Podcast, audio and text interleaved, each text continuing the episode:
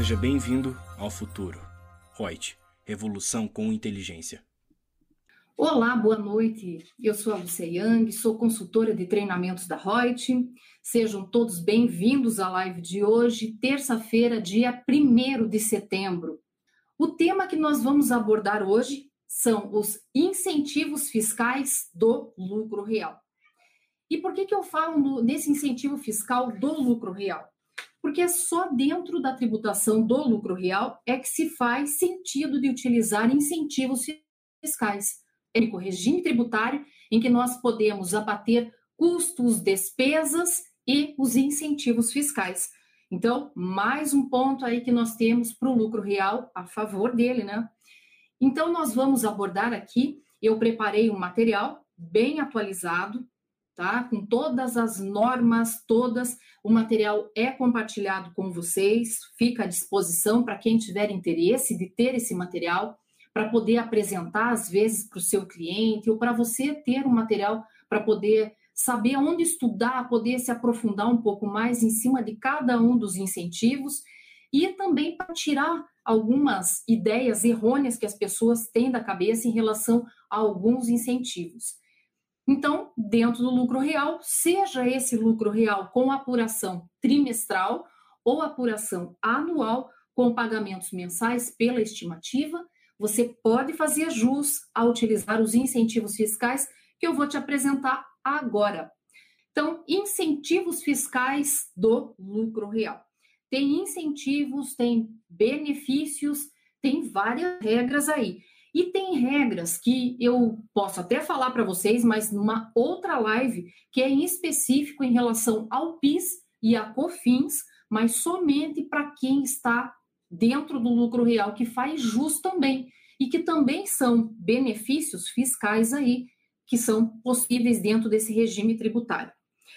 Hoje, o que eu vou trazer e falar para vocês são dos seguintes incentivos de caráter cultural e artístico, do PAT, que é o Programa de Alimentação do Trabalhador, da atividade audiovisual, do Fundo de, dos Direitos da Criança e do Adolescente, do, da parte do incentivo para o idoso, para o desporto, para a parte do PRONOM e do PRONAS.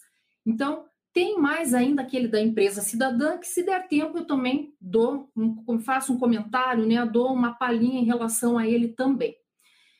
Nessa primeira tela aqui que vocês estão vendo, eu trouxe ali os limites individuais para a utilização dos incentivos fiscais. Lúcia, ainda tem é, a parte de incentivos cumulativos? Tem principalmente em relação ao PAT, com aqueles PDTI, PDTA, que é em relação àquela parte de incentivos, a parte toda de informática, né, de, de é, informatização em geral. E aí, só que para eles eram para projetos que foram aprovados até 2015. Então, eu prefiro falar já uma coisa mais moderna, mais atual, de projetos e todos que estejam aí ainda em vigor. Então, vocês estão vendo ali de projetos existentes, né, alguns deles, e o seu limite individual. Lúcia, eu estou vendo que tem uns ali que são bem pouquinho, que é de 1%, ou é 1% ou é 4%, realmente. Então, vamos falar um pouquinho de cada um deles para vocês conhecerem um pouco mais como é interessante? Então, o primeiro que nós temos aqui de incentivos que eu vou falar é operação de caráter cultural e artístico. Esse advém da chamada Lei Rouanet, lei antiga e que basicamente está pautado lá no artigo 18 dele, dessa lei, que traz aí algumas regras, algumas relações específicas. Todo mundo fala, ah, mas os artistas são tão beneficiados com a tal da lei Rouanet, com essa operação de cultura e artes, que eles desviam dinheiro, etc. Isso sempre ficou, né? E vem a mídia e também bate muito em cima disso. Gente, eu digo para vocês, se formos ler toda a legislação que traça, que é, traz toda a regulamentação específica desse tipo de, de incentivo, eu diria para vocês que, claro, como tudo, tem forma de você desviar. Né? E brasileiro é bom para ter umas criatividades. Mas são tantos subterfúgios, tantas coisas que tem assim, é, passos a seguir que, olha, é difícil de você ter isso. E a partir do momento que você tem, assim, um projeto cultural e artístico que tem que ser aprovado pelo Ministério da Cultura, tem que ser pelo Ancine, vocês acham que daí a culpa é só do artista, digamos, se tiver alguma, algum desvio, alguma coisa? Não. São projetos que têm que ser aprovados, tem que sair em diário oficial, para que daí esses artistas possam passar nas empresas de lucro real, passando lá o chapeuzinho e dizendo: você quer patrocinar, você quer incentivar aqui esse nosso projeto?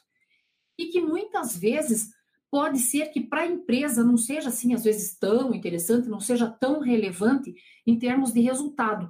Porém, o interessante é que essa empresa pode usar até mesmo a título de marketing, de mostrar que essa empresa está voltada à arte da parte da cultura, da arte, no lado social, e usar isso a título de um marketing. Então, é muito interessante também para as empresas do lucro real.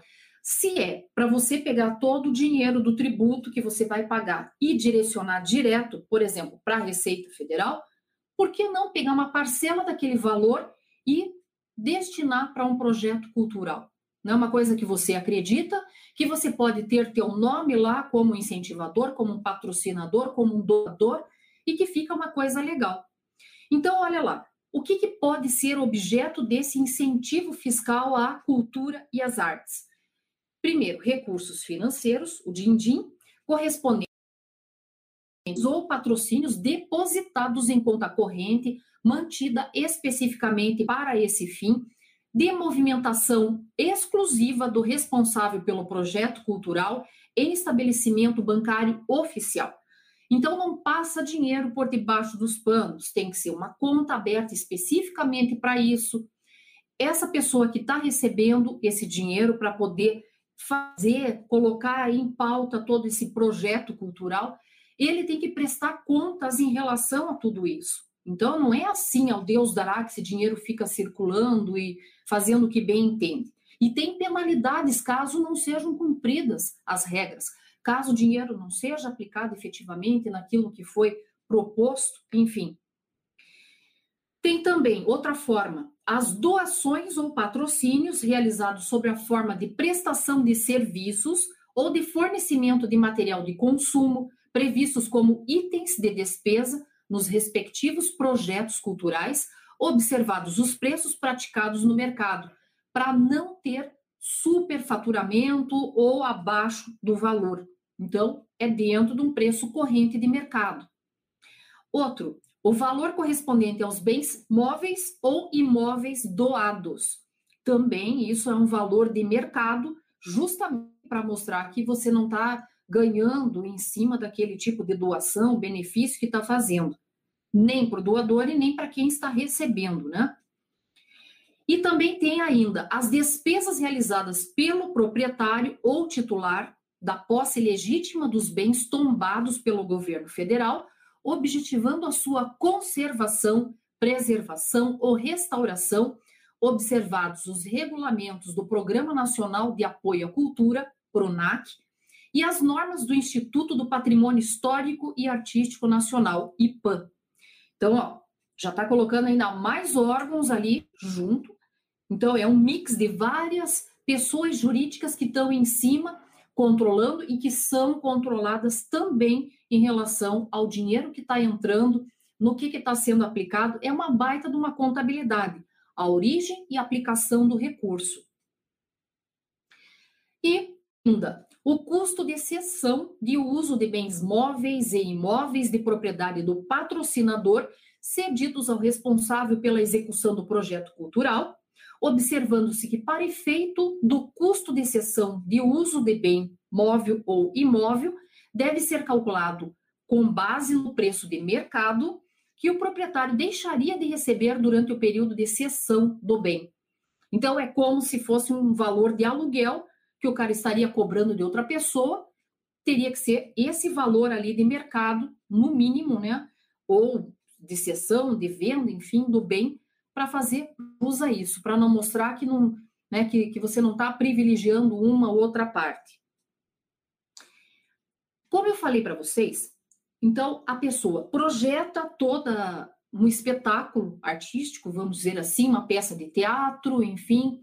E aí, com base nisso, tem que passar pela aprovação do Ministério da Cultura, que é bem rigorosa também em relação a isso. Então, as doações, os patrocínios em favor desses projetos culturais só vão poder ser objeto do incentivo fiscal se esse projeto houver sido previamente aprovado pelo Ministério da Cultura, observando-se que a aprovação dos projetos e a sua publicação precisam sair em diário oficial da União, que é para ficar notório a tal da transparência do dinheiro que vai ser utilizado para esse fim aí social.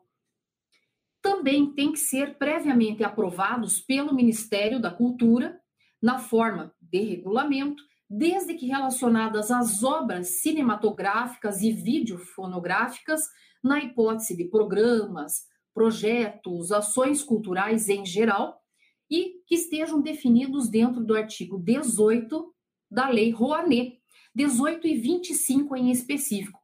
A Lei Rouanet, a Lei 8.313 de 91.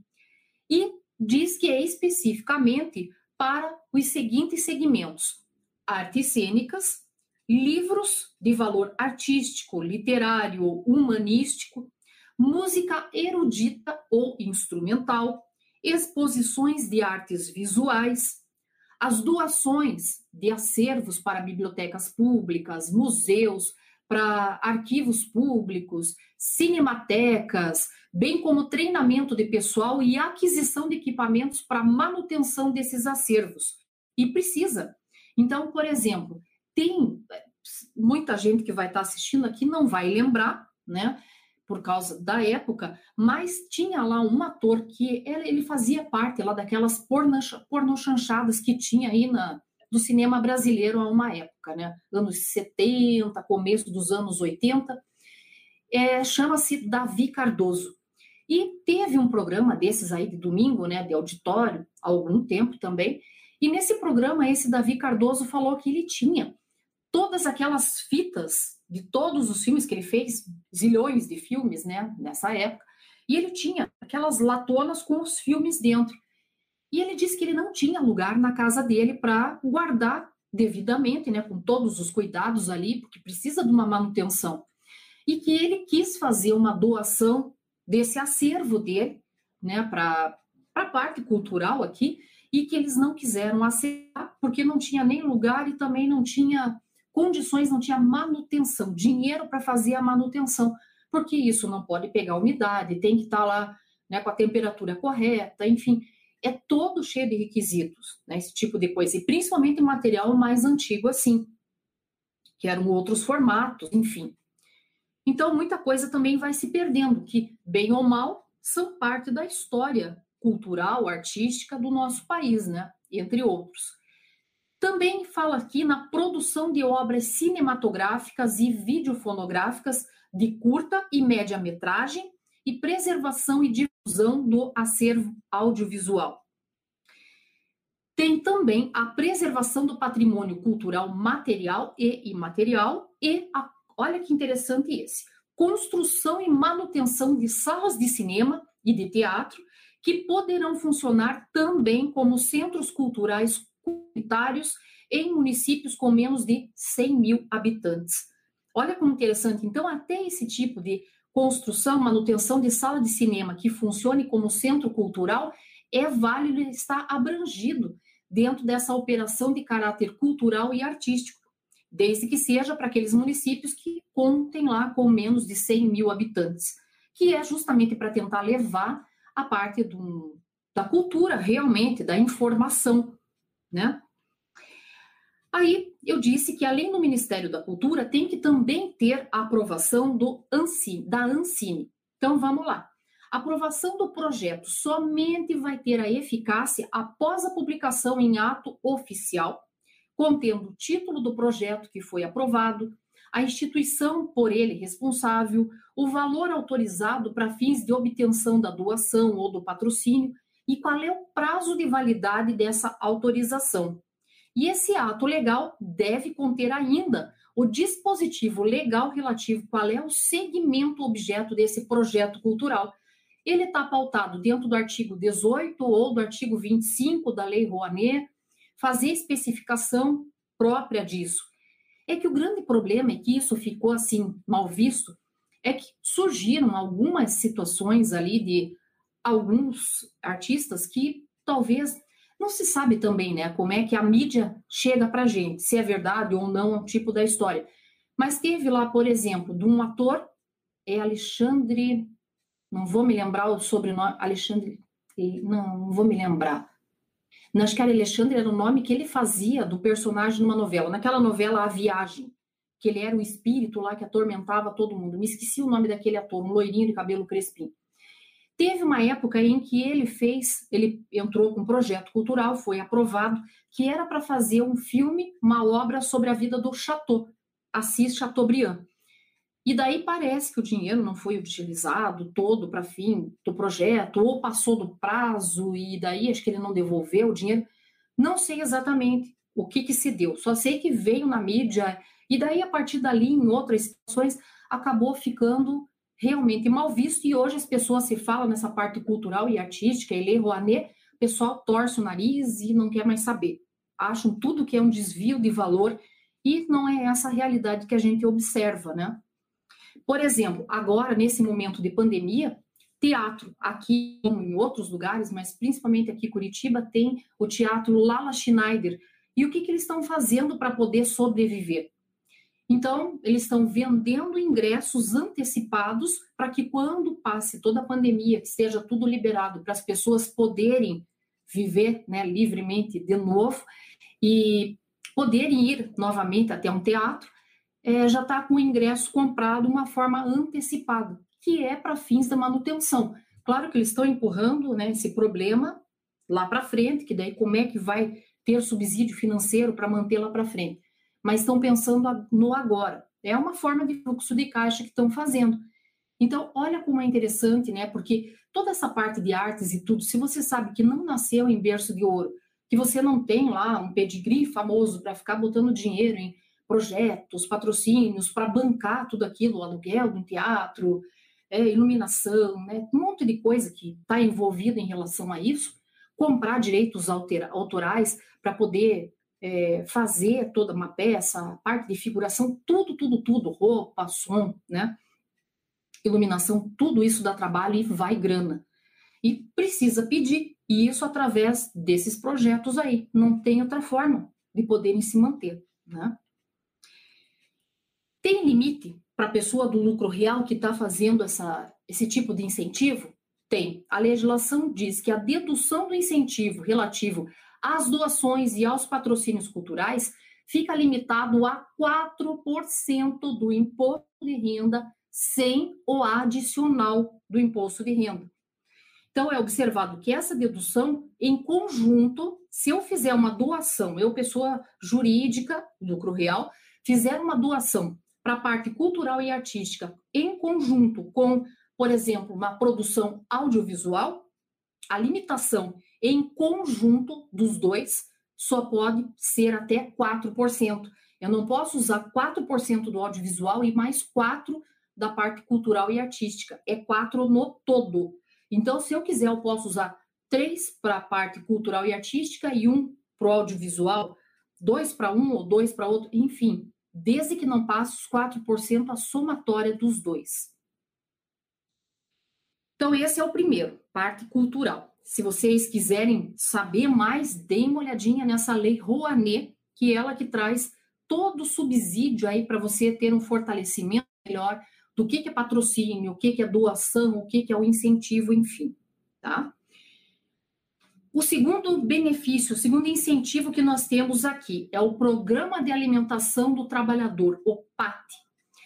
Primeiro, trouxe ali todas as bases legais do PAT. Ele tem, dentro do Regulamento do Imposto de Renda de 2018, artigo 383, começa trazendo informações, a lei antiga, 6.321 de 76, o decreto 5 de 91 e a portaria CIT número 3 de 2002. Primeiro, o PAT é super interessante. Eu falei para vocês aqui que os incentivos fiscais são usados é, para quem está no lucro real. Quem está num simples nacional, quem está num lucro presumido, um lucro arbitrado, não faz jus ao abatimento do incentivo fiscal. Tá. Lúcia, mas, por exemplo, se eu estou no lucro presumido, estou pagando alimentação para os meus empregados, tudo bem. Você pode estar tá inscrito num PAT? Pode, tranquilamente, não tem problema nenhum. Mas você não vai fazer jus a incentivo nenhum, não vai diminuir nada do teu imposto de renda a pagar. Diferentemente do PAT para o lucro real, que abate sim 4%. Então vamos lá. Qual que é o procedimento? A empresa que está começando e que é lucro real e quer fazer jus aí ao PAT, quer inscrever os colaboradores dele. Então, a empresa do lucro real faz à inscrição junto à Secretaria de Inspeção do Trabalho, CIT, através do Departamento de Segurança e Saúde do Trabalho, do Ministério do Trabalho. Qual que é o prazo para você fazer uma adesão e a validade? Primeiro, não tem prazo. Você pode fazer a qualquer momento e não precisa mais é, ter que todo ano ficar lá renovando como tinha antigamente. Fez a inscrição, você está lá. Não quer mais, aí você faz a baixa. Mas a adesão ao PAT ele pode ser efetuada, então, a qualquer tempo e, uma vez realizada, terá validade por prazo indeterminado, podendo ser cancelada por iniciativa tanto da empresa beneficiária ou mesmo pelo Ministério do Trabalho, em razão talvez de uma inexecução ou é, uma execução in, inadequada, inidônea desse programa. Enfim, né, eu estou desviando, desvirtuando o fim do programa, eles podem cancelar. Então, pode ser por qualquer das duas partes. Essa execução, como que ele pode se dar? Então, pode, ou a empresa pode dar alimentação, e aí, se a empresa fornece alimentação, ela tem que ter aquela cozinha industrial, ela tem que ter nutricionista, porque toda legislação coloca até o valor nutricional que a comida tem que ter, né? Todo cheio de requisitos.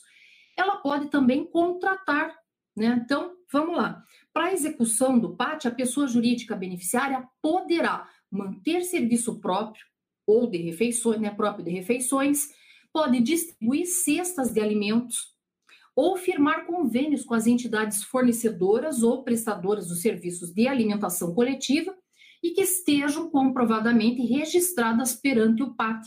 E aí seria vale alimentação, vale refeição, tranquilo, isso é válido. E eu falei para vocês que o PAT ele seria para os colaboradores da empresa, só que olha que lado humanista que tem esse incentivo ele tem uma abrangência maior ainda. Ele não fica restrito única e exclusivamente aos colaboradores. Vamos ver aqui, ó. O PAT pode alcançar, além dos empregados da empresa beneficiária, os trabalhadores avulsos a seu serviço, bem como os contratados por intermédio da empresa de trabalho temporário, cessionária de mão de obra ou subempreitada. E ainda não é só isso também a abrangência é maior ainda. Estende-se esse benefício do PAT ao estagiário ou bolsista, conforme a previsão na Lei 11.788 de 2008. Então, no entanto, o benefício, isso a gente tem que ter muita atenção, esse benefício ele não é estendido aos sócios da empresa. Por quê? Dentro do lucro real, tem lá que despesas com alimentação dos colaboradores é despesa dedutível, é necessária para a empresa. Para os sócios é despesa indedutível, porque antigamente os sócios levavam amigos, etc., para jantar, almoço de negócio, comiam do bom e do melhor e lançavam toda a despesa na empresa. E de negócio, às vezes, não tinha nada, né? não tinha almoço de negócios, era para curtir e jogar despesa na empresa. Com isso, a legislação tesourou. E aí, para sócio, não. Só se tiver um plus, como se fosse de prolabore, ofertando a tributação. Aí tudo bem. Ou se for uma despesa de viagem, alguma coisa específica para esse sócio. Do contrário, não. Então, sócio não faz jus a essa parte do PAT. Outras pessoas ainda que também se veem abrangidas aí por esse benefício do PAT seriam trabalhadores que foram dispensados da empresa no período de transição para um novo emprego, limitada a extensão pelo um período de seis meses, tá? Para a pessoa ter o direito a essa alimentação. E mais um benefício que é dos empregados que estejam com um contrato suspenso para participação em cursos ou programa profissional. E aí ele tem uma limitação da extensão da abrangência desse incentivo pelo período de até cinco meses. Isso foi dado daí por medida provisória de 2001 e que continua em vigor até agora. É a medida provisória 2164-41, ou seja, ela foi revista, ela foi reajustada, reeditada 41 vezes, gente. Tem noção do que é isso? 41 vezes, né? 41 vezes que foi essa medida provisória que saiu em diário oficial. Nossa, isso é uma loucura. E teve essa época realmente que era assim, não foi só essa medida provisória com esse teor, muitas outras passaram por isso. Tá, e o PAT, qual é o limite de dedução que existe? A parcela de incentivo dedutível para cada período de apuração ali do imposto fica limitada a 4% do imposto de renda sem o adicional. Sempre o cálculo de qualquer desses incentivos aqui que eu estou falando todos são sem levar em consideração o adicional imposto de renda. Então, é limitado a 4% do imposto devido a uma alíquota de 15%. Tem duplo benefício aqui no PAT. Primeiro, porque se a empresa, primeiro, se a empresa não está, é, não foi inserida ali no PAT, não se inscreveu no PAT, se ela der alimentação para o empregado, é despesa com alimentação. Então, já é uma despesa operacional dedutível. Agora, se ela está no PAT, além de ser uma despesa dedutível, também faz jus ao incentivo fiscal de 4% do imposto de renda sem o adicional. É bem interessante. Lúcia, e, e por exemplo, se eu não conseguir utilizar todo o PAT no decorrer do ano calendário, eu perco de todos os incentivos fiscais que nós vamos falar, todos, você perde se você não usar no ano calendário. Não tem como você ficar somando, somando, somando e utilizando eternamente, exceto o PAT. O PAT tem a previsão legal que você pode usar por dois anos calendários, desde que você registre isso e guarde e faça o controle lá na parte B do LALUR. Então, Lá você vai ter o controle efetivo para poder usar ainda por dois anos calendário esse PAT, estando no lucro real. Tem uma discussão, e aí eu tive que trazer toda a história de como é que está previsto na lei, que isso foi julgado e etc., porque é uma briga tremenda. Então, discussão sobre o tema PAT. Vem o decreto 5 de 91, né, que é um que regulamentou o PAT, e junto ali com o nosso regulamento do imposto de renda de 2018, artigos 641 e 642, e diz que a pessoa jurídica é, poderá, do imposto de renda devido, deduzir a título do incentivo ao PAT valor equivalente à aplicação da alíquota de 15% sobre a soma das despesas de custeio realizadas no ano calendário e a instrução normativa número 267 de 2002, estabeleceu que esse benefício fiscal de PAT fica limitado ao valor da aplicação da alíquota do imposto de renda de 15%, porém, sobre o resultado da multiplicação do número de refeições que foram fornecidas no período de apuração pelo valor de R$ 1,99, que são correspondentes a 80% do custo máximo de refeição que é de R$ 2,49. Tá, então tinha essa limitação. O que, que acabou acontecendo? Por essa fundamentação legal que eu passei para vocês, e instrução normativa principalmente, que é infralegal, porque eu tenho que ter a Constituição, né? Daí eu tenho que ter a lei, decreto, para depois vir instrução normativa. Foi a instrução que meteu o narigão lá e alterou a legislação. Então, por causa dessa fundamentação legal, observando o limite aí dos 4% do imposto de renda devido à alíquota de 15%, sem o adicional dos 10%, o valor do incentivo corresponderia ao menor dos seguintes valores. Então, eu tinha que fazer um cálculo. 15% das despesas realizadas com fornecimento da alimentação aos empregados, deduzida da parcela que é cobrada dos empregados, e comparativamente com o resultado da multiplicação de 30 centavos, que são os 15% em cima daquele R$ 1,99, que é o custo máximo por refeição admitido para o cálculo do incentivo de R$ 2,49, menos a participação cobrável do trabalhador, que é de 20%, que daí daria 50 centavos. Isso pelo número de refeições fornecidas no período. Porém, isso deixa-se de lado porque foi instrução normativa que estabeleceu. Existe jurisprudência que já é pacificada pelo Superior Tribunal de Justiça que decidiu pela ilegalidade da limitação desse valor atribuído ao custo máximo por refeição de R$ 1,99, sob o fundamento de ter sido fixados esses valores através de uma norma infralegal, que foi justamente instrução normativa. Com isso, nós temos o parecer da Procuradoria-Geral da Fazenda Nacional, CRJ, 2623 de 2008, juntamente com o ato declaratório também da Procuradoria-Geral da Fazenda Nacional, número 13 de 2008, que acabou concluindo pela dispensa de apresentação de contestação, de interposição de recursos, bem como pela autorização da desistência dos já interpostos recursos, desde que inexista outro fundamento relevante nas ações judiciais que discutam a legalidade da fixação dos valores máximos para refeições oferecidas no âmbito do PAT. Então, com isso, cai por terra e qual que é o limite de participação do empregado para custeio dessa refeição? É 20% em cima do custeio direto da refeição.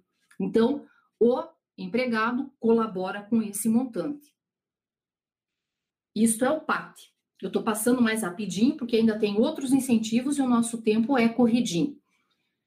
As atividades, mas vocês têm todo o fundamento legal ali também para pesquisar e tal, né? Para poder saber. E também, né, gente, comprar o nosso curso lá do lucro real, o verdadeiro lucro real, porque nele vai ter toda essa informação, vão ter cálculos, né, os cases todos ali para você poder aprender certinho como é que faz, tá?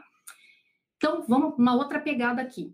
Outro incentivo é a atividade audiovisual. Temos ali quatro bases legais. Tem mais, mas eu coloquei as quatro principais.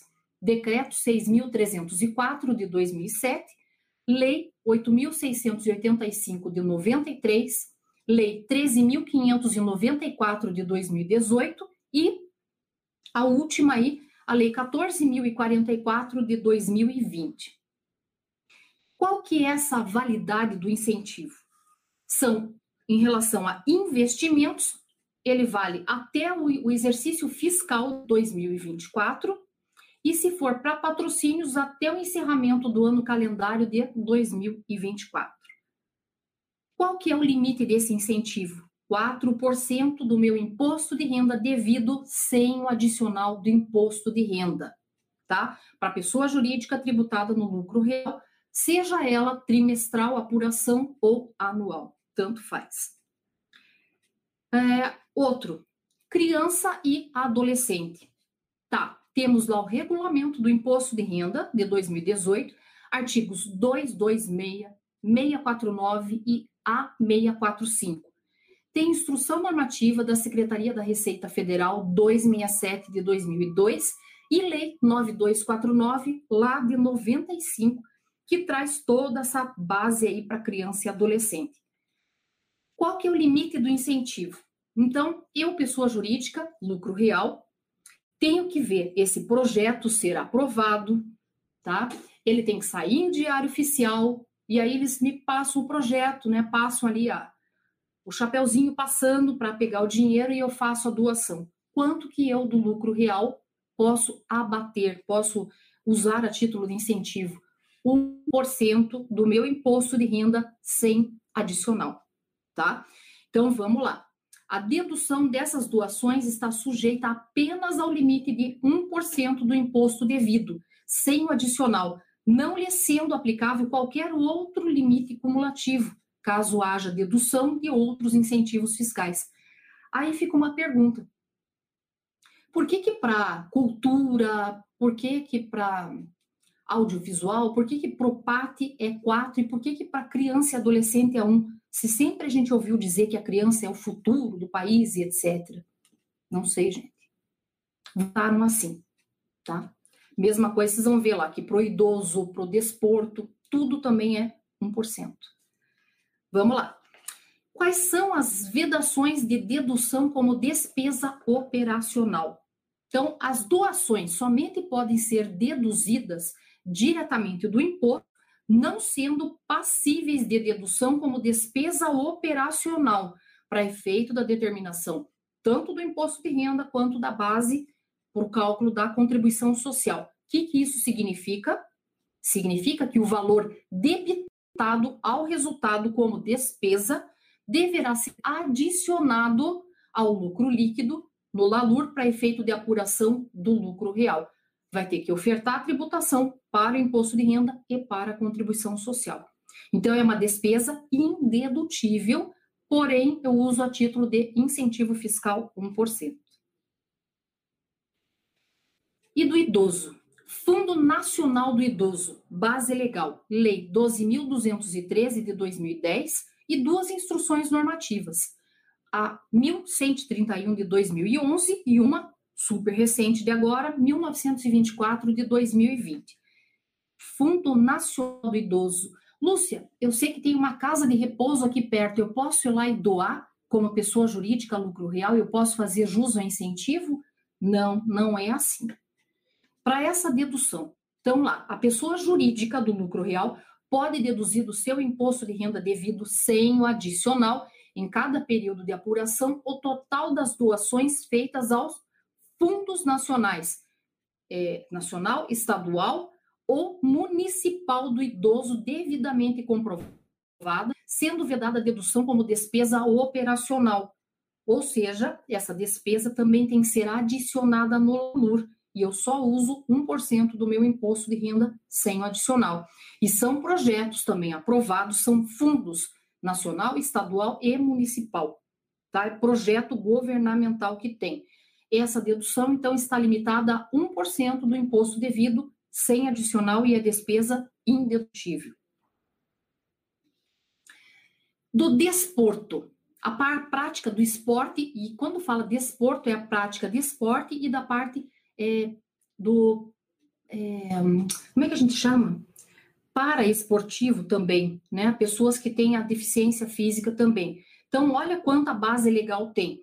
Tem várias leis que tem ali, a 11.438 de 2006, a 11.472 de 2007, 13.155 de 2015, Lei 9249 de 95, a Lei 9532 de 97, Decreto 6.180 de 2007, Decreto 6.684 de 2008 e Instrução Normativa 1131 de 2011.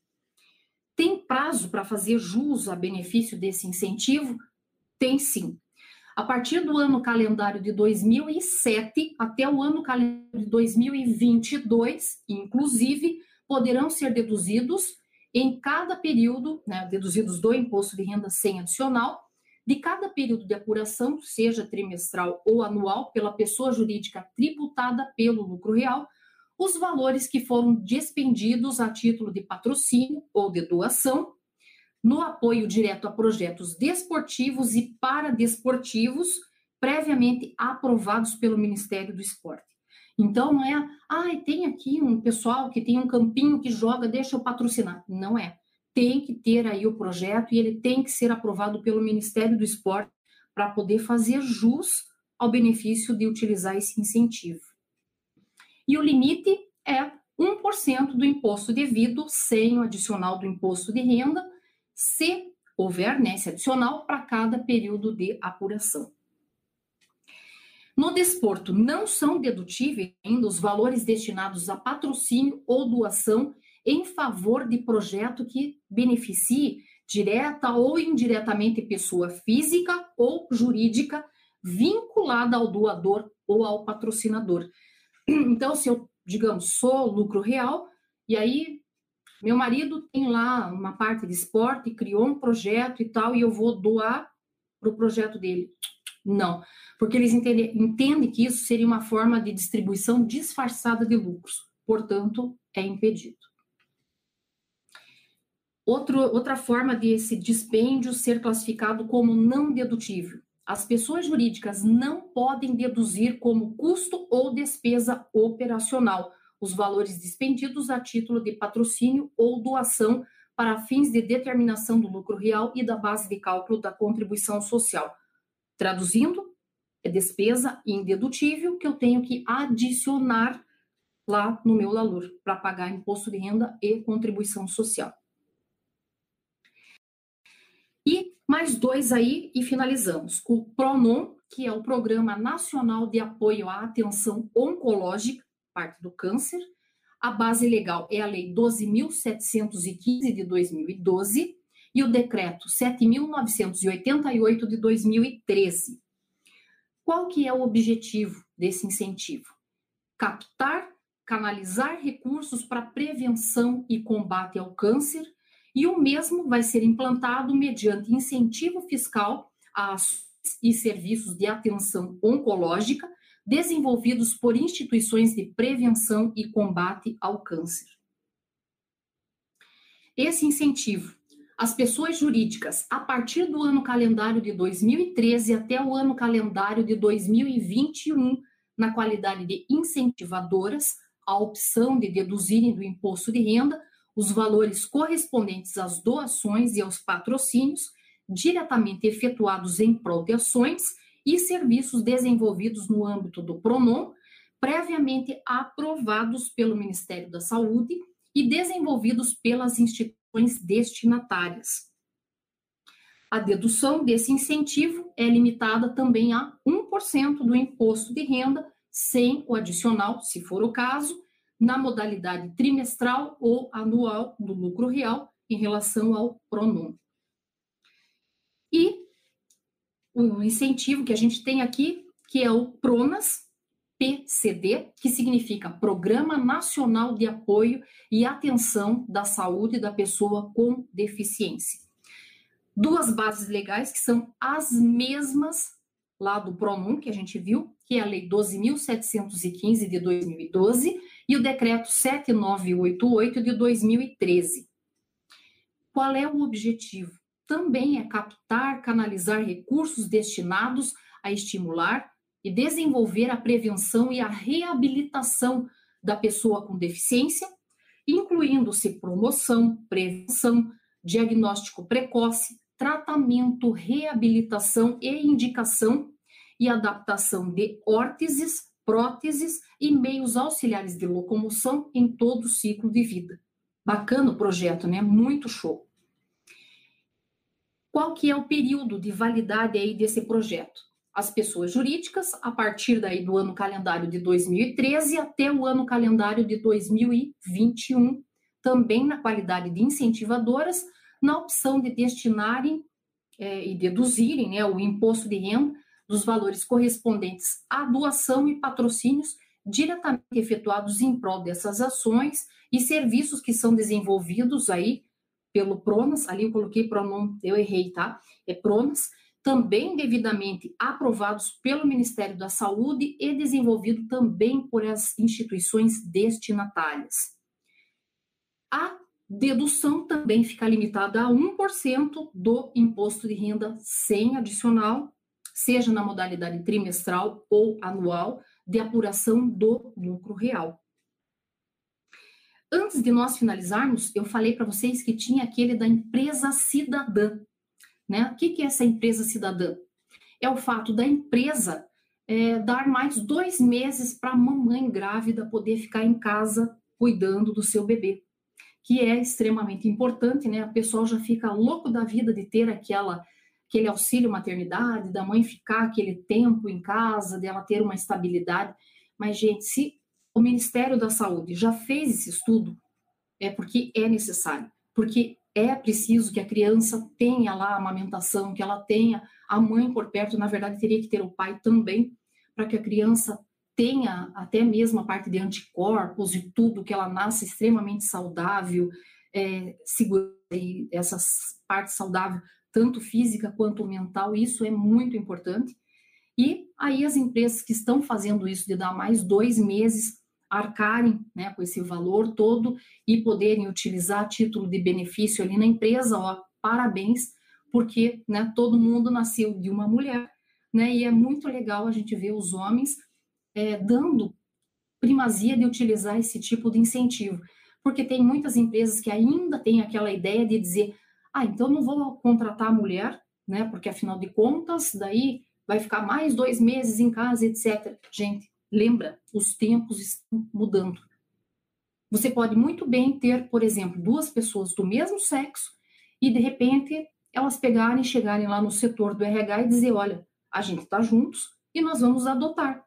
E aí a empresa vai ter que dar lá o auxílio, né? Vai ter o auxílio, vai ter que ter estabilidade, enfim, tem tudo isso. Não está ainda expresso na legislação, mas já tem aí ó, algumas jurisprudências levando para esse caminho.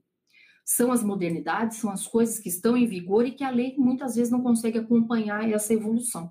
Então a gente tem que começar a ver com outros olhos, sem os preconceitos e pensar que toda empresa foi criada também com uma finalidade social, além de empregar e saber que com o salário que essa pessoa está recebendo, ela está sustentando uma família, que é muito importante. Além disso, poder ainda colaborar para esse lado social e ainda você vai ganhar muito, né, por, digamos, um reconhecimento e, além do que, a parte do marketing de que é responsável, é, como é que eu posso dizer? Que você tem uma responsabilidade social que é, não deixa de ser, né? Então, quando a gente vê que tem muitos desses valores aí sendo meio deixados de lado, né, não tem sido dado tanta importância, cada um tem que fazer a sua parte, não vai ficar mais pobre em virtude disso. Espero, né, que com esse material aqui todo, né, eu vou dar uma ajeitadinha ali onde estava prontas, eu vou colocar certinho, vou arrumar e disponibilizo para vocês. Espero que vocês tenham gostado, tenham tido pelo menos uma visão um pouco diferente e tenham se entusiasmado um pouquinho para estudar e aprender um pouco mais sobre os incentivos fiscais voltados aí para a tributação dentro do lucro real. Gostou do nosso podcast? Acesse youtube.com/royt aí e assista a versão em vídeo. Deixe seu like, compartilhe com seus amigos e se inscreva no nosso canal. E não se esqueça de ativar as notificações para acompanhar nossos conteúdos semanais. Aproveite! Até mais!